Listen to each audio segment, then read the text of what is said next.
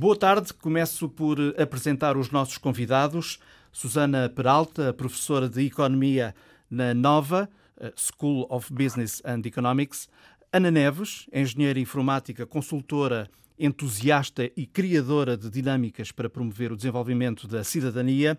E ao telefone, impossibilitado de estar connosco aqui em estúdio, está o professor Rui Feijó, professor universitário de História e Ciência Política, também ligado ao Centro de Estudos Sociais da Universidade de Coimbra. Muito boa tarde. Hum, durante a preparação deste debate, eh, percebi eh, até agora que durante a pré-campanha e a campanha o debate político sobre a abstenção foi mínimo, uh, para não dizer inexistente.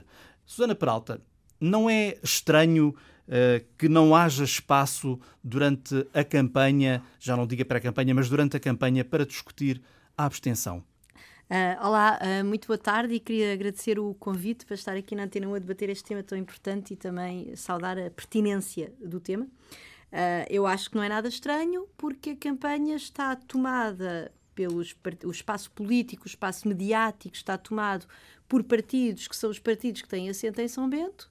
Uh, e, e, de facto. Um, o espaço mediático não está a responsabilizar só os políticos. Não, não estou a responsabilizar só os políticos, de maneira nenhuma. Basta ver que nós vamos, nós, nós vamos ter, num total, 15 debates políticos ao longo, contando o período da pré-campanha e o período da campanha. O último é na, na segunda-feira.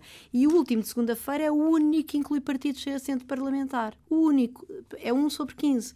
E mais, esses partidos sem assento parlamentar nunca lhes é dada a oportunidade de discutir com os partidos com assento parlamentar. Portanto, o, o, obviamente que, que, isto convém especialmente aos partidos, uh, porque esses partidos que têm, aos partidos que estão no sistema, aos partidos que estão em São porque esta massa gigantesca de eleitores, não é, que dependendo das eleições varia entre 40% e 60% uh, da, da população, um, ninguém, sabe, ninguém sabe em quem é que eles iam votar, mas provável, o mais provável é eles se, as pessoas se desligam a este ponto da vida política, não é? O ato de, de, de votar é, é, o ato mais simples de participação política. Depois há, há mais uma série deles. Há, há este ato de cidadania de nós estarmos aqui a debater, há pessoas que contribuem com dinheiro e tempo e esforço para as campanhas eleitorais, há pessoas que têm participações cívicas de outra natureza. O ato, o ato de votar é o ato mais simples e é aquele que custa, no, que custa menos. Portanto, para as pessoas estarem a esse ponto aliadas daquilo que é a vida pública e vida política, é, quer dizer que essas pessoas, em princípio, são pessoas que estão descontentes com os partidos que lá estão. E, portanto, é, portanto os, os, partidos que têm, que têm o domínio do espaço público, e isso viu-se, aliás, nesta primeira semana de campanha e na própria pré-campanha, não têm qualquer interesse em trazer o tema da, da, da, abstenção ao debate, nem têm qualquer interesse em fazer o que quer que seja para combater a dita hum. abstenção, mas lá chegaremos. Ana, Ana Neves, concorda com este raciocínio?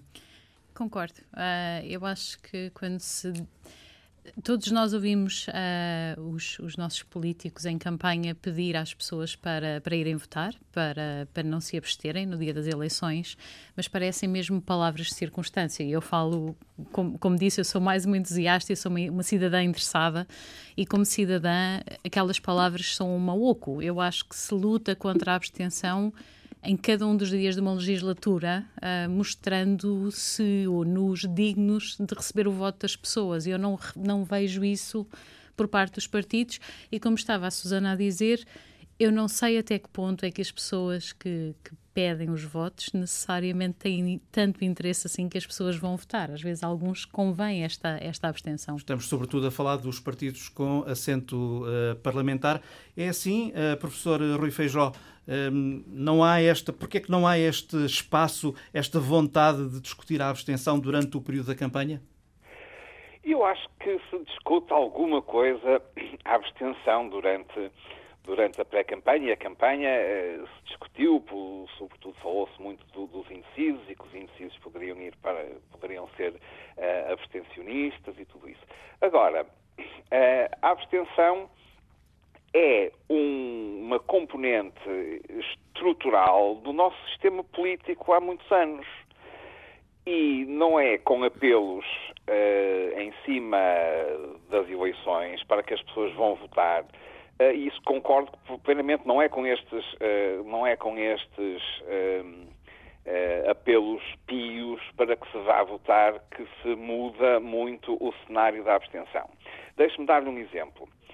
E porque havia depois uma coisa que eu gostava de, de falar relativamente à, à expressão que, que, a abstenção tem.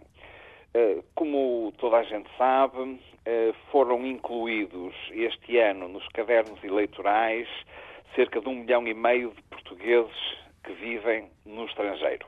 Foi feito de forma automática. Isso é uma reforma nova, não é? É uma reforma pois, muito recente. Uhum. Foi, uma, foi uma reforma recente. Até 2017 estavam. Foi... Sim, sim. Até 2017 estavam recenseados no estrangeiro uh, pouco mais de 300 mil cidadãos portugueses. Com esta mudança legislativa, uh, cerca de 1,4 milhões uh, passaram a estar automaticamente recenseados. É isso? Pronto. Isso poderemos dizer, isto foi uma maneira de uh, fazer um apelo a uma diminuição da abstenção. Só que pergunta-se a seguir, quais foram os meios dados a esses portugueses uh, residentes no estrangeiro para efetivamente votarem? Ainda há poucos dias estive com um amigo que tem uma filha que vive no Wisconsin, num dos estados do Midwest dos Estados Unidos, que disse ao pai, eu queria ir votar, mas tenho de me meter no avião e andar duas horas de avião para chegar a Washington, que é uh, o posto de voto mais próximo que me é oferecido. Uh, é, é, evidente que uh, todas estas burocracias... A questão da proximidade não foi acautelada, não é? A proximidade não foi acautelada e isso vai ter um efeito brutal no, no, no telejornal das, das, das 7 da tarde do dia 6 de outubro. Vamos, dizer, vamos ver os números oficiais da abstenção deram um salto fantástico. Pois temos mais um milhão e tal de eleitores e não lhes demos condições de votar. Oh, oh, Rui, pegando um bocadinho na, naquilo que o Rui está a dizer, eu, eu, eu olho muito a, a, questão da abstenção como um, um produto de distanciamento. Esse distanciamento tem esta parte do, do geográfico, uh, que é uh, ativamente ou de uma forma muito prática como é que as pessoas podem votar. Uh, e, e, e lá está, como engenheiro informático, acho muito estranho não se investir devidamente no voto eletrónico. Um, depois há aqui um outro tipo de distanciamento que é uh, para que é que eu vou votar? Que, vem um bocadinho desta Exatamente. descredibilização, não é? Uh, mas depois também há aqui um outro, que é em quem é que eu vou votar? Que é quem são as pessoas, que é muito estranho. Quando há bocadinho estávamos a falar das pessoas fazerem o apelo ao voto, uh, os partidos fazem o apelo ao voto, mas a verdade é que nós não sabemos quem são as caras todas as caras por trás desse partido, Mas, uh, olha, dos partidos. Eu aí, eu aí concordo com uma coisa e não concordo com a outra. Eu, eu acho que saber para que é que vamos votar é crítico e, e, e já, já iremos falar disso. Agora, embora eu gostasse muito que tivéssemos um sistema mais personalizado de voto, se comparar as taxas de abstenção nas autárquicas, em que toda a gente se conhece, eh, com as taxas de abstenção em eleições legislativas, veja que as autárquicas normalmente têm taxas de abstenção mais elevadas que as legislativas quando a gente poderia eh, prever que fosse o contrário, que a proximidade, que o conhecimento, eh, que a transparência dos candidatos militasse no sentido de recrutar mais votantes. Mas não é essa a experiência que nós temos em Portugal, acho eu. Mas, mas eu posso só, gostava de dizer aqui alguma coisa, porque assim, eh, as autárquicas padecem de um problema que é conhecido na maior parte das democracias, ou em todas as democracias, onde o voto não é obrigatório, Uh, que é a chamada questão das eleições de segunda ordem, não é? E, portanto, o que nós temos é comparar essa, essa, essa hum, proximidade das pessoas com os candidatos, com os potenciais eleitos ou eleitas nas eleições autárquicas com aquilo que seria ter alguma proximidade ao nível das eleições nacionais, não é necessariamente uma comparação muito, digamos, ilustrativa por causa deste problema. É que as eleições legislativas são, por excelência, são em Portugal, apesar de tudo, as eleições mais participadas. E isto não. Pois e, são. são por tá bem, mas, sim. mas o que eu quero dizer é que nós não sabemos o que é que aconteceria se nós tivéssemos, por exemplo, círculos uninominais ou listas abertas onde as pessoas pudessem uh, expressar votos de preferência, etc., ao nível nacional. E não podemos usar as autárquicas que têm esta questão das, das eleições de segunda ordem, que são eleições em que as pessoas sentem que aquilo que está em jogo é de alguma forma menos importante para elas, podem ter ou não razão, não é está agora aqui em causa, mas é exatamente o mesmo problema das eleições europeias, são chamadas eleições de segunda ordem, que em todas as democracias onde o voto não é obrigatório são eleições com menor participação. E portanto, e, portanto daí nós não podemos estar a pôr a proximidade e a mudar de eleição ao mesmo tempo, não é? Temos é que nos perguntar o que é que aconteceria nas eleições legislativas, que são eleições claramente de primeira ordem, em que as pessoas percebem, enfim, que, que, há, que, há, um, que há questões muito importantes que são decididas, o que é que aconteceria nessas eleições se nós uh, lhes colocássemos em cima, vamos dizer, uma camada de mais proximidade, etc. Embora eu não seja tão radical, eu acho que há muitas coisas que nós podemos fazer ainda no contexto que nós temos. Uh, de, de, listas fechadas, não quer dizer que eu gosto delas, mas estou só a dizer que ainda há coisas, antes de fazer essa, essas grandes alterações do, do, do sistema eleitoral, que seriam boas, por outras razões, não só esta, há outras coisas mais pequenas, se calhar, e mais fáceis de implementar que estão ainda por fazer, hum. não é? Uh, ao nível do nosso sistema deixem-me, Deixem-me levar este debate um bocadinho para o lado dos jovens, uma vez que nós sabemos que eles são, uh, digamos assim, o grupo etário mais referido quando se discute a abstenção. A Ana Neves, que está connosco, é voluntária na plataforma Política para Todos, é um site política para todos, tudo pegado.pt, que surgiu no âmbito de sensibilizar ao voto eh, com o objetivo justamente de ajudar os jovens, enfim, a terem mais conhecimento dos partidos, a conhecerem a cara das pessoas que estão nos partidos, se conseguirem encontrar as caras, porque muitas delas não existem. Uh, a Ana pode explicar isso melhor do que eu. Ela é também uh, fundadora uh, do site Cidadania 2.0, um site que apresenta projetos de cidadania. Um, ora, um dos objetivos do site Política para Todos, Ana, é ajudar os, os jovens a escolher Uh, há pouco estávamos a dizer que as pessoas muitas vezes não votam porque não sabem Exatamente. em quem votar e no que votar. Uh, é de esperar que este site uh, tenha sucesso, seja reconhecido junto dos jovens, que eles possam ir visitar e espreitar e perceberem qual é o partido que mais lhes desagrada?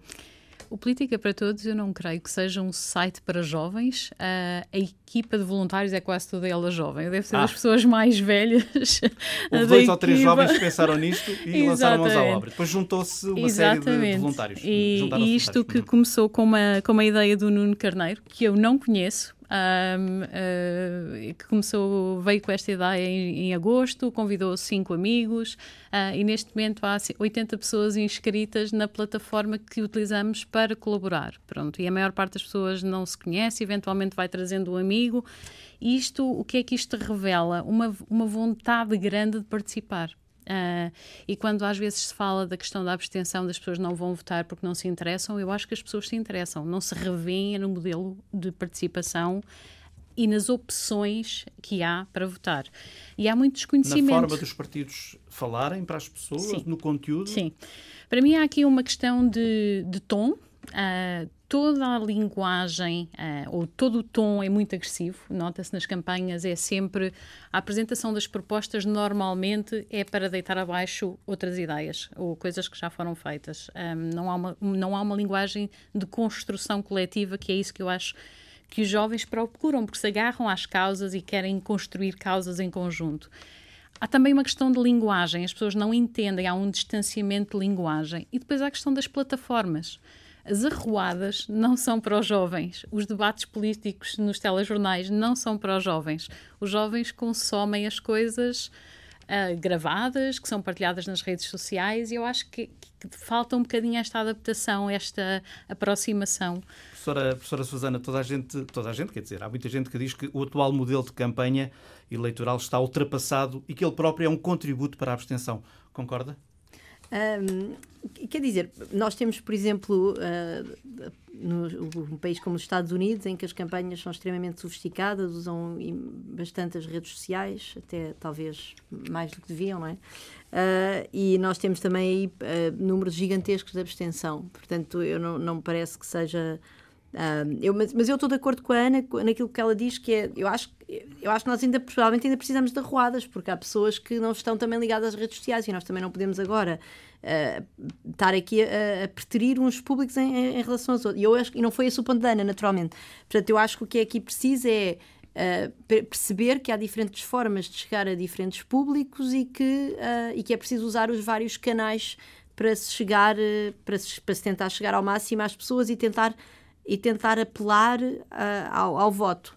Mas, uh, mas eu acho que há uma, uma, falha grande, em todo o caso, no, na, nas campanhas portuguesas, que é uma certa falta até de sofisticação, porque aquilo que nós vemos, por exemplo, indo agora para os Estados Unidos, é que os partidos uh, têm um mapeamento quase, quase casa a casa, quase família a família, quase eleitor a eleitor dos potenciais eleitores, e eles sabem exatamente ou não, enfim, sabe exatamente com, com, alguma margem de erro, mas têm, têm um mapeamento muito cuidadoso dos eleitores e conseguem perceber, por exemplo, quem é que são os eleitores que vale a pena, onde vale a pena a pessoa exercer esforço para os levar a votar que é o que é os... São aqueles que ainda não estão conquistados. Há, podem... há, normalmente os partidos atuam em duas frentes. Atuam na frente da mobilização, que é dentro daquelas pessoas que eu sei que à partida estão do meu lado político, vou convencê-los a votar, e depois entram, entram na, na, na, atuam na frente daquilo que se chama a persuasão, que é naqueles tipos que estão mais ou menos indecisos, convencê-los a votar em mim. Agora, aquilo que eles não vão fazer certamente é tentar mobilizar os tipos que eles sabem que se por acaso forem votar, vão votar no, no, no outro partido, não é?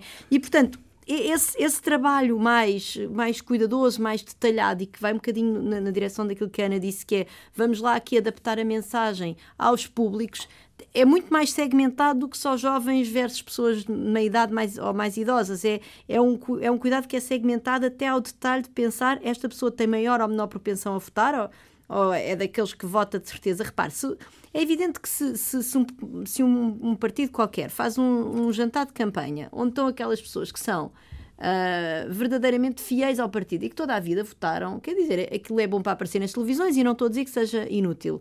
Mas do ponto de vista de ganhar votos diretamente é inútil. Portanto, aquilo onde os partidos deviam estar a investir era era nas pessoas que estão, que estão indecisas entre votar e não votar ou que estão indecisas entre votar num e votar no outro. Hum. E esquecer aqueles que já são claramente perdidos e aqueles que já são claramente ganhos. E eu penso que neste, neste tipo de segmentação mais cuidada, uh, do, do, dos eleitores, enfim, do mapa eleitoral, há, há, muito trabalho a fazer na política portuguesa, que eu estou totalmente de acordo com a Ana, que é, é, muito pouco sofisticada. Mas a minha ideia nem era por aí, até porque enquanto cidadã, esse tipo de abordagem um, assusta-me. Uh, aquilo que eu acho é que os, os partidos devem encontrar formas e plataformas de diálogo com os cidadãos ao longo de toda a legislativa, da legislatura, para que as pessoas se sintam motivadas a ir votar, mais do que saber quem é que precisa de ser convencido na altura da eleição. Quase criar um, vamos lá ver, um, um pacto de regime nesta, nesta matéria. A professora Rui Feijó. Olha, eu até acho que as campanhas hum, têm introduzido elementos do, da paisagem sociológica mais moderna. Usam-se hoje as redes sociais, eh, eh, está-se a assistir, embora se continue a ver eh, algumas práticas obsoletas, eu acho que as campanhas têm, de alguma forma, procurado responder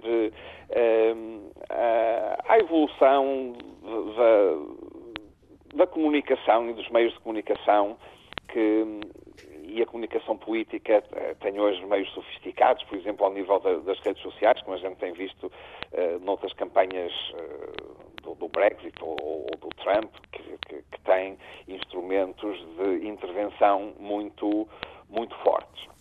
Uh, agora, independentemente das campanhas, e há bocado uh, foi aí referido, suponho que pela, pela Susana, o, o, fundamental da questão da abstenção, mesmo que a gente possa ver que há melhorias no, no, no sistema de voto, que se, que se, melhora a burocracia que está uh, envolvida, que se facilite por voto eletrónico, que se uh, introduzam alterações no, no modelo eleitoral para o tornar mais transparente, mais apelativo, uh, mais personalizado, enfim.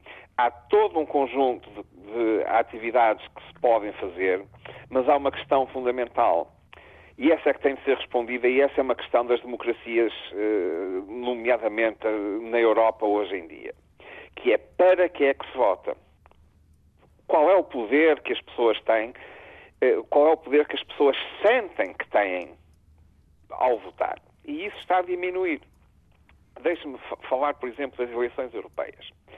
As eleições europeias são eleições de segunda ordem. Uh, Fez-se fez um apelo uh, para uma maior participação com a ideia de apresentar cabeças de lista como candidatos a presidentes do, da Comissão Europeia. Como isso poderia ter um efeito de induzir as pessoas a dizer vocês vão votar diretamente, ou pelo menos vão eleger um Parlamento e o Parlamento vai escolher entre estes três, quatro, cinco, cinco pessoas. E depois escolheram outra.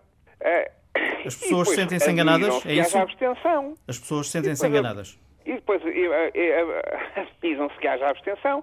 O que, aliás, foi um retrocesso, devo dizer, desculpe lá interrompê-lo, Rui, mas de facto, no, nas últimas europeias, portanto, nas de, nas de há cinco anos, tinha sido respeitado esse, esse uh, compromisso prévio. E agora, e, portanto, aquilo foi, me parece que andaram a brincar connosco. Pois, exatamente. Fizeram aquilo uma vez e agora desta vez ensinaram ali uma coisa e depois já, pronto. E a, e a, é e a questão, de fundo, da abstenção é que nós hoje temos democracias que funcionam a nível dos Estados-nação que foi aí que nasceu a democracia como nós a conhecemos.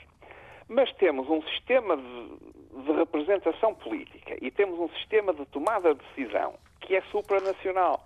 Quando nós temos um Eurogrupo que pode chumbar os orçamentos de Estado aprovados por deputados eleitos livremente, as pessoas questionam-se para que é que eu vou votar. Eu vou votar na mesma.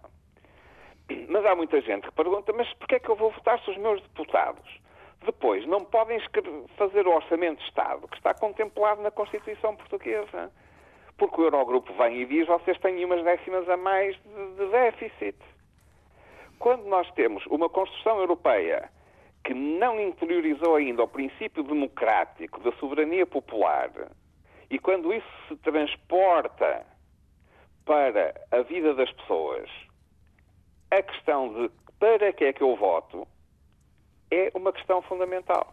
E essa é que é a questão que tem de ter uma resposta política mais do que uma resposta técnica. Esta é uma e questão... é essa resposta política que não está a aparecer e que foi completamente ausente nas eleições europeias, que eram fundamentais para, para tratar desta questão. Para que é que eu voto? Para que é que serve o meu voto? Uh, certamente é uma questão, uh, Ana, que uh, os jovens fazem, Exatamente. das, das plataformas que, que a Ana tem, tem gerido. Exatamente, e, e, é muito interessante porque questões tão básicas como, por exemplo, um dos membros do, do grupo estava recentemente a dizer que ia falar com um amigo ele estava a comentar que não sabia, ou que pensava, que nas próximas eleições ele ia votar para, para o Primeiro-Ministro, para decidir quem era o Primeiro-Ministro.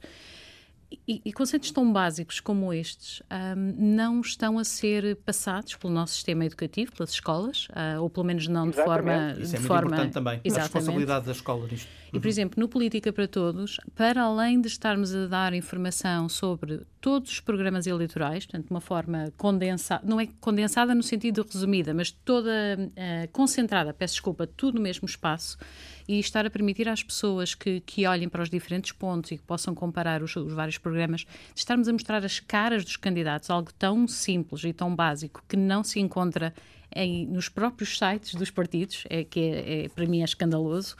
Portanto, vocês fazem essa pesquisa e muitas vezes não encontram uh, essa informação. São horas, horas, e eu tenho feito parte dessa parte da equipa, são horas à procura de coisas tão básicas como as fotos, que muitas vezes é para é desistir porque não se encontram mesmo, uh, ou a ocupação, o que é que as pessoas fazem, o que é que os candidatos fazem, idade é que têm, que profissão é que exercem.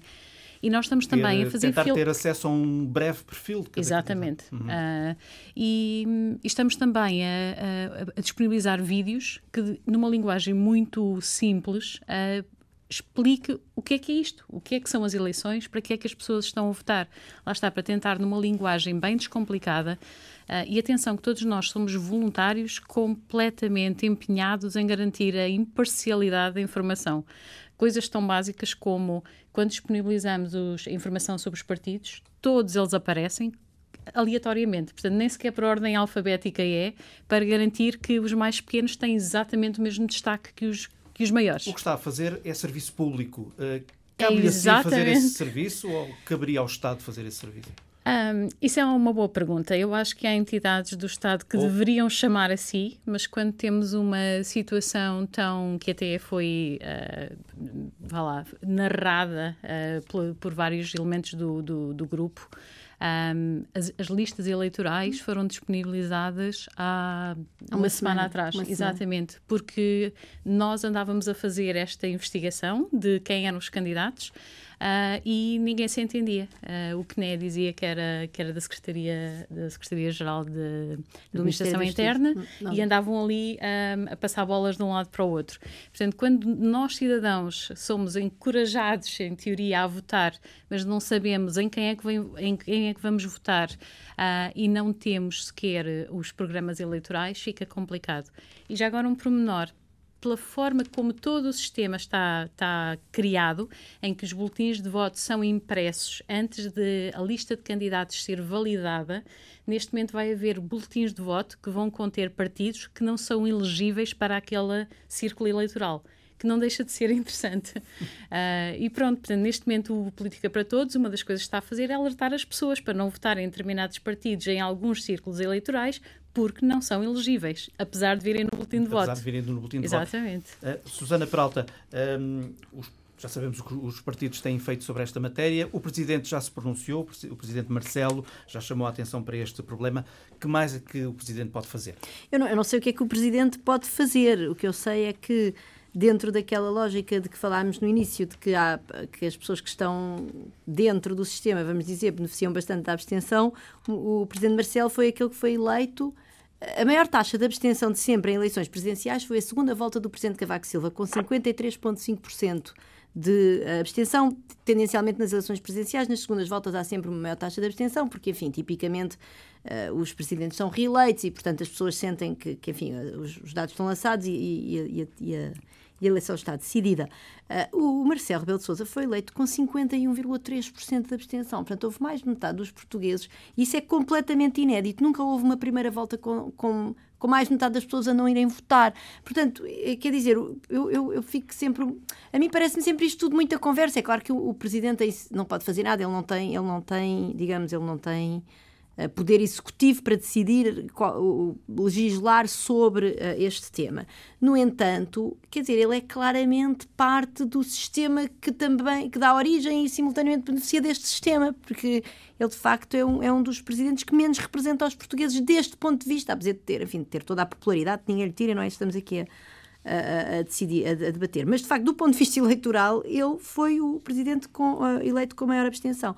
Agora, se o presidente não pode fazer grande coisa do ponto de vista executivo, o que é que pode ser feito das pequenas coisas? Ah, repare, antes de decidir, já vamos depois às listas. Bom, estas coisas são óbvias. Como é que as listas, a semana passada, no início da semana, começou a ter com uma crónica, se não estou enganada, do Luís Aguiar Conraria no público, a dizer eu andei à procura das listas por todos os lados, telefonei para câmaras e, não, e quer dizer, não, não havia lado nenhum. Pronto, e de facto, depois, lá no final da semana, lá apareceram as listas, na véspera da eleição, de uma eleição que ia ter lugar, que era na, na região autónoma da Madeira. Uh, portanto, estas são, são evidentes, quer dizer, estas são coisas que, não, que nem sequer devia ser preciso mudar a lei para isto acontecer e, pelos vistos, não é preciso, é só preciso que alguém repare que isto são coisas absolutamente fundamentais. Mas depois há pequenas mudanças na lei que podiam facilitar o voto e, de facto, quando nós olhamos para, para os países onde as pessoas tendencialmente votam muito, há um fator que é assim verdadeiramente extraordinário em termos de levar as pessoas a votar, que é o voto obrigatório, e depois disso. Uh, Susana um... defende isso? Se eu defendo o voto obrigatório. Eu, eu, eu tenho, uh, tenho alguma simpatia pela medida. Não, tenho, obviamente, enfim, como todas as medidas têm, uh, têm uh, pontos a favor e pontos contra, o voto obrigatório tem muita, muita coisa a favor. Tem... Feijó, o voto obrigatório seria uma boa medida? Olha, eu desconfio do voto obrigatório. Desconfio do voto obrigatório, embora as pessoas não porque tenham um, um um, alguma resistência moral a obrigar as pessoas a fazer qualquer coisa, acho que não, não é por aí. Uh, é mais por uma questão prática. O voto, para ser obrigatório, tem de ter sanção. Não vale a pena dizer que é obrigatório se não tivermos sanção. E que aparelho de Estado temos nós para aplicar sanções a quem não vota? Não, não sei, quer dizer, não, não, sei que sanção é que poderíamos, é, é que poderíamos pá, não é sanções pecuniárias, pagar uma multa por não votar. Uh, temos de, tínhamos de encontrar qualquer coisa que fosse execuível e que tivéssemos um, um aparelho de Estado, tivéssemos uma máquina administrativa capaz de aplicar uh, sanções a milhões de portugueses. Não, mas eu devo dizer uma coisa, eu devo dizer uma coisa. Nos países, o, o, o voto... Eu não queria estar aqui agora a focar a, a discussão no voto obrigatório, porque há muito mais coisas muito mais simples que podem ser feitas, claro. eu gostava de falar sobre elas. Mas, mas no voto, o que eu quero dizer, nos países onde há voto obrigatório, a percentagem, o sancionamento é mínimo, porque a sanção existe, e existe na lei, e é aplicada, mas a maior parte das pessoas vota. E porquê? Porque votar também é uma questão de, de é uma questão de hábito, ou seja, Existe. Pois, mas portanto, as pessoas. Também, já, já, levamos 45 anos de democracia, não, também é... já, podíamos ter, já podíamos ter esse hábito. Não, isso é verdade, isso é verdade, e, mas há outras formas de ajudar a, a criar a, o hábito. presidenciais, é legislativas, autárquicas, Sim. europeias, portanto, mas, já, já Rui, temos... eu estou de acordo consigo, mas a questão é o, o o voto obrigatório, nos países onde voto obrigatório, na maior parte deles, eh, na maior parte deles, em todas as sanções são verdadeiramente mínimas, mas a falar de, de multas de, de, algumas dezenas de euros, e no entanto as pessoas votam. Portanto, não é preciso uma grande sanção, não é preciso um grande aparelho uh, de, de, de sancionatório para levar as pessoas a votar num quadro de voto obrigatório, porque isso simplesmente cria uma cultura de ir votar. Como, como, pronto. E isso é muito importante. É muito importante também perceber que a maior parte, ou, existem até estudos que mostram que mais do que as pessoas quererem votar para mudar alguma coisa, e no fundo para influenciar alguma coisa com o seu voto, a maior parte das pessoas vota porque, porque tem esse hábito, porque gosta, porque sente que esse é o seu dever, ou seja, toda uma série de motivações que nós chamamos não instrumentais. Eu não voto para mudar o, o, o resultado, até porque, quer dizer, nenhum de nós consegue mudar resultado nenhum com o nosso voto individual. Ah, podemos mudar, quer dizer, veja as autárquicas, nós temos no país uh, algumas dezenas de autarquias em que o voto foi decidido por, dezenas ou poucas centenas de votos. Sim, mas a maior parte das eleições não são assim. Portanto, se nós queremos de facto mudar o, o, o aquilo que, digamos, determina de facto, de, de, quando nós comparamos os países onde as pessoas votam mais e votam menos, há muito que tem a ver com esta cultura de votar, com o sentido do dever, com o gostar de votar, com uma série de coisas que, tem, que, são, que não são instrumentais. Claro, o que não quer dizer que não haja situações. Com, com, quer dizer, nós tivemos o, a, a, a, famosa, a famosa Florida Recount, não é? Que nos trouxe o Bush em vez do Al Gore que provavelmente mudou o curso da história. Mas há coisas mais simples. Há o voto por procuração. Porque é que em Portugal não temos voto por procuração. O voto postal só é possível para os imigrantes e mesmo para os imigrantes eu tenho também um amigo. O voto num dia de semana seria O voto num dia de semana. O voto antecipado agora já está, mas ainda é apenas num local por município e é só num dia. Portanto, eu conheço várias pessoas que queriam usar do voto antecipado e não podem porque vão, por exemplo, viajar já amanhã, se o voto tivesse o fim de semana todo, ou se tivesse começado hoje à tarde, secções de, mais secções de voto, mais ponham secções. São coisas simples. Hoje em dia é tão fácil montar um stand, desmontar um stand,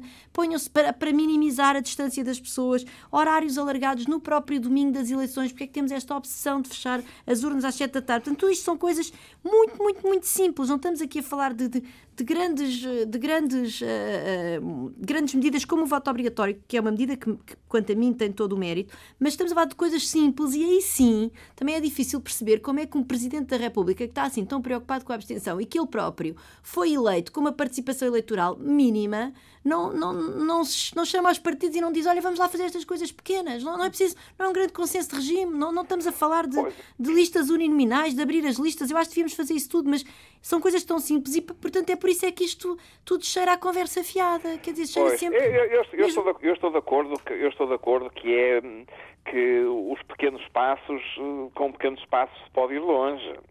É, que encarar a questão do voto de uma forma mais flexível, com outros instrumentos, eh, não é preciso fazer grandes reformas e, que, se pode, e que se pode caminhar eh, nesse, nesse sentido.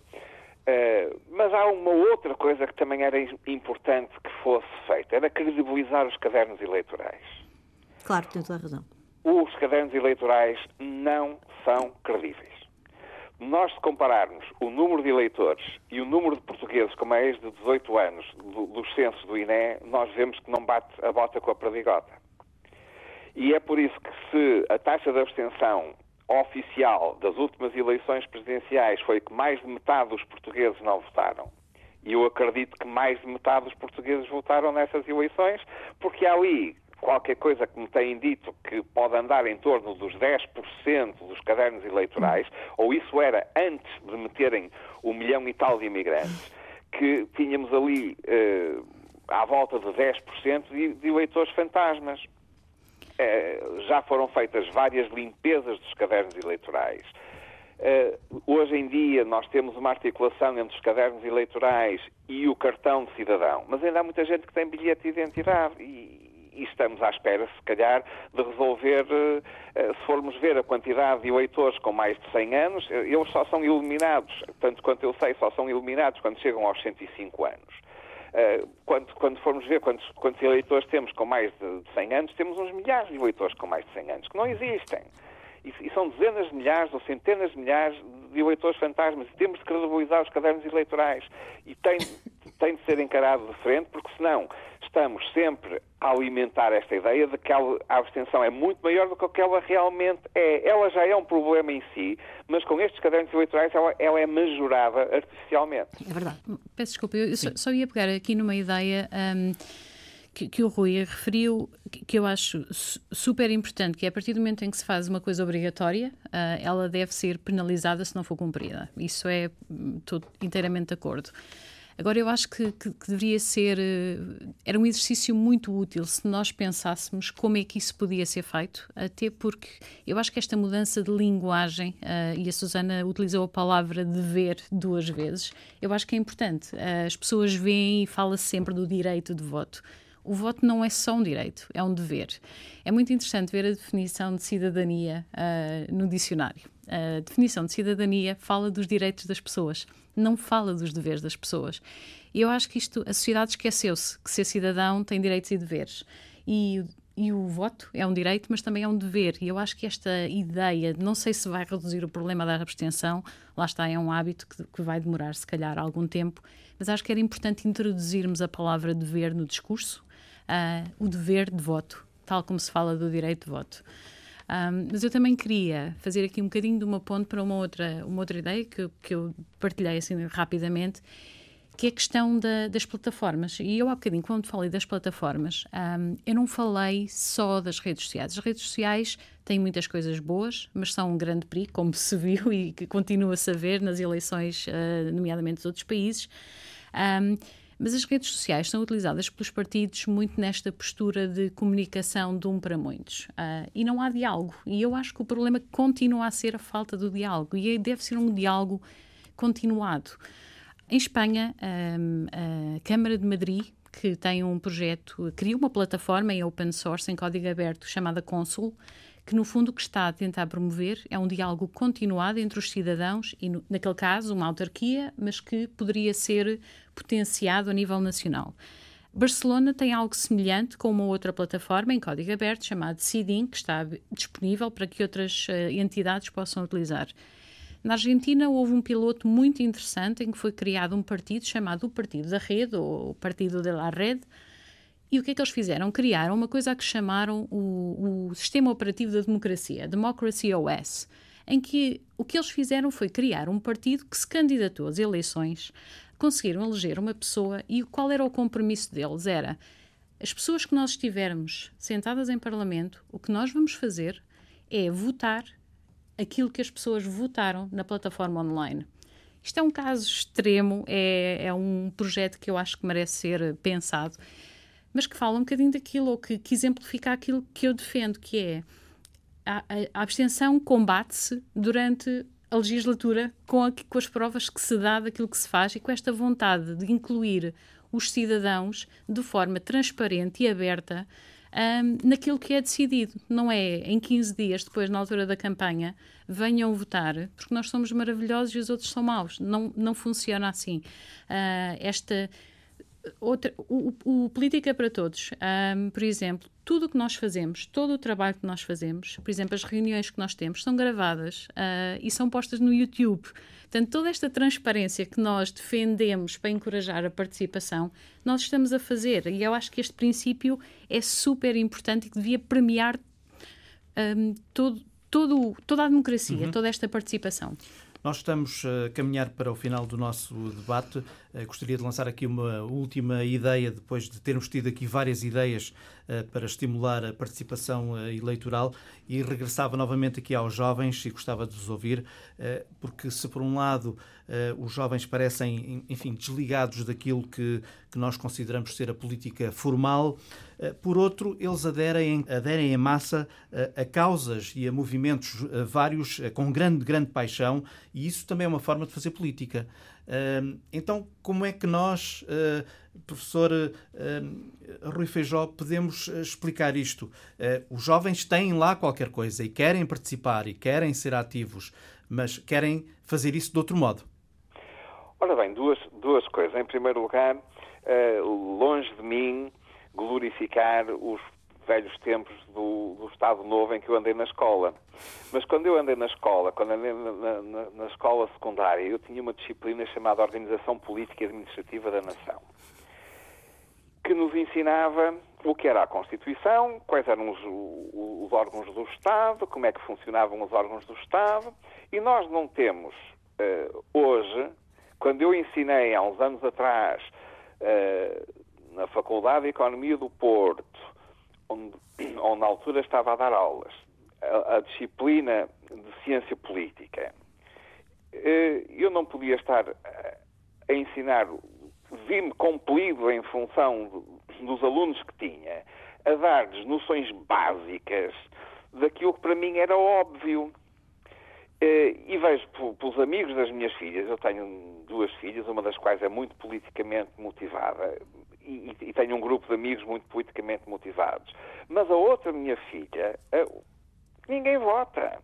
Ninguém vota. Uh, são capazes de participar em coisas, mas não votam e têm um desconhecimento um desconhecimento, uma ignorância sobre os mecanismos da vida política portuguesa que é assustador temos de desacralizar as, as eleições e chamar as pessoas a participar, a, a tomar decisões.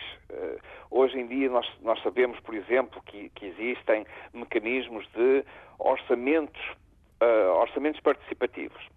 Só que os orçamentos participativos representam 1%, portanto, dos orçamentos globais das entidades que os põem põem a discussão. Mas mesmo assim são eh, exercícios da democracia muito interessantes. Eh, eu, eu, acho que é preciso essa combinação entre uh, o poder dos representantes e a abertura a formas de intervenção cidadã nos quatro anos que me deiam entre atos eleitorais para que esta reinvenção da, da democracia uh, combine a vontade de fazer coisas com a vontade, com a possibilidade dessas coisas serem assumidas coletivamente. Susana Peralta. É, é assim, os jovens, na verdade, são, a, são apenas uma manifestação de um grande alinhamento de alguns grupos da população da política. Não são só os jovens, são os jovens, são as pessoas mais pobres que cuidam socialmente, são as minorias étnicas. Portanto, nós sabemos, quando olhamos para os dados, não só de Portugal como das outras democracias, que estes são grupos que tendem a participar menos de maneira geral. Um, isso quer dizer, naturalmente, que, que a política é, um, é, mais, é uma espécie de um mercado com um bocado monopolista, não é? Em que, no fundo, há umas pessoas que, são, que estão sentadas nesse mercado e que, portanto, há pessoas que estão sentadas na política, há partidos que, e, há, e há maneiras de fazer e há políticas que são uh, propostas e, e, há pessoas que, que, que, têm acesso às listas de deputados e tudo e aos lugares enfim, nas assembleias municipais, câmaras municipais, etc., que representam o quê? Que representam um país, uh, sobretudo, uh, sobretudo branco, sobretudo de, de, de, dos, dos 45 para cima. Um, e, e, também maioritariamente já agora masculino e portanto é perfeitamente natural repare uh, não, não, não, não, não queria agora estar aqui a mostrar questões de género, mas há, há 1%, historicamente, quando nós olhamos para o número de presidentes de Câmara, houve 1% de, de, de, de, desde sempre, 1% apenas de, de presidentes de Câmara, por exemplo, que são mulheres. E, portanto, é, a política, e, e em Portugal, de, de, maneira muito, muito clara e assim muito aguerrida, está tomada por, por um grupo que representa uma maioria da população. E, portanto, é natural que os jovens se sintam aliados. Depois, os jovens. Hum, têm de facto enormes inquietudes relativamente ao futuro, que eles não veem necessariamente espelhadas no debate, porque lá está, o debate reflete as preferências das pessoas que o controlam e as pessoas que o controlam não são jovens, nem, nem, nem não têm empregos precários, uh, acham, são, acham que o clima. Nessa... E eles não são tidos nem achados e, portanto, não se sentem representados. Claro. E, portanto, é perfeitamente natural que os jovens, como as pessoas de estratos socioeconómicos mais, uh, menos favorecidos, como as minorias e como, em certa medida, as mulheres, se sintam aliados uh, da política. Uh, e isso, mais uma vez, é preciso é, é, é um bocado é, é, quebrar estas barreiras e é por isso também é que voltando até à questão que, que aqui, com que aqui iniciamos é por favor a comunicação social dê voz aos pequenos partidos porque é, é fundamental quebrar este monopólio do, do nosso espaço político dominado por esta, por esta espécie de grande maioria. Ana Neves, como é que podemos quebrar estas barreiras? Eu não sei, eu, eu, eu, não sei mesmo, eu, eu, continuo a achar que é muito pelo diálogo. E já agora pegando aqui uma coisa que, que, que a Susana diz, eu de repente lembrei-me, e também do que o Rui estava a dizer, do orçamento participativo. Se repararem no orçamento participativo nacional, que é uma coisa extraordinária, atenção, que eu fiquei super orgulhosa de ser portuguesa no momento em que eu soube que ia haver um orçamento participativo nacional, mas não deixa de ser curioso que no primeiro ano uh, um dos projetos vencedores tenha sido a favor da tauromaquia e no segundo ano, e eu garanto-vos que eu tinha antecipado isto, no segundo ano houve um que ganhou, que é contra a tauromaquia. Agora pergunto-me como é que vai ser investido o dinheiro se no segundo ano vai ser para combater o dinheiro gasto do primeiro. Pronto, e o que é que isto revela? Revela isto da as eleições e os resultados das eleições e deste tipo de votação de participação, quem ganha não são necessariamente as ideias mais meritórias, são aquelas que têm mais tempo de antena. No caso das eleições dado pela comunicação social, no caso do orçamento participativo, muitas vezes pela dinâmica das organizações, das autarquias, porque houve autarquias que se mobilizaram para que ganhassem projetos locais. E, e, e não há desmérito nisso. O que o desmérito existe, acho eu, quando estes, estes eh, sistemas, no caso das eleições uh, e no caso dos orçamentos, são pensados, não é pensado todo o ciclo, toda a estratégia, todo, todo o sistema e ecossistema onde isto vai coexistir, que não convida ao diálogo, que não convida à cocriação, até porque uma ideia pode ser sempre melhorada e não há este esforço de realmente enriquecer e parece que passar o cheque a dizer nós estamos a pagar esta iniciativa que foi votada pelos, pelos eleitores, chega, não chega. Interessa-me saber é como é que aquela iniciativa vai encaixar numa estratégia maior de desenvolvimento nacional, cultural, como for. Uh, e, e, falta muito esta humildade uh, de, de, dos políticos, de, de ouvir os cidadãos e de dialogar com eles. Ana Neves, Susana Peralta, Rui Feijó, obrigado por eh, terem estado esta tarde da Antena 1. Boa tarde.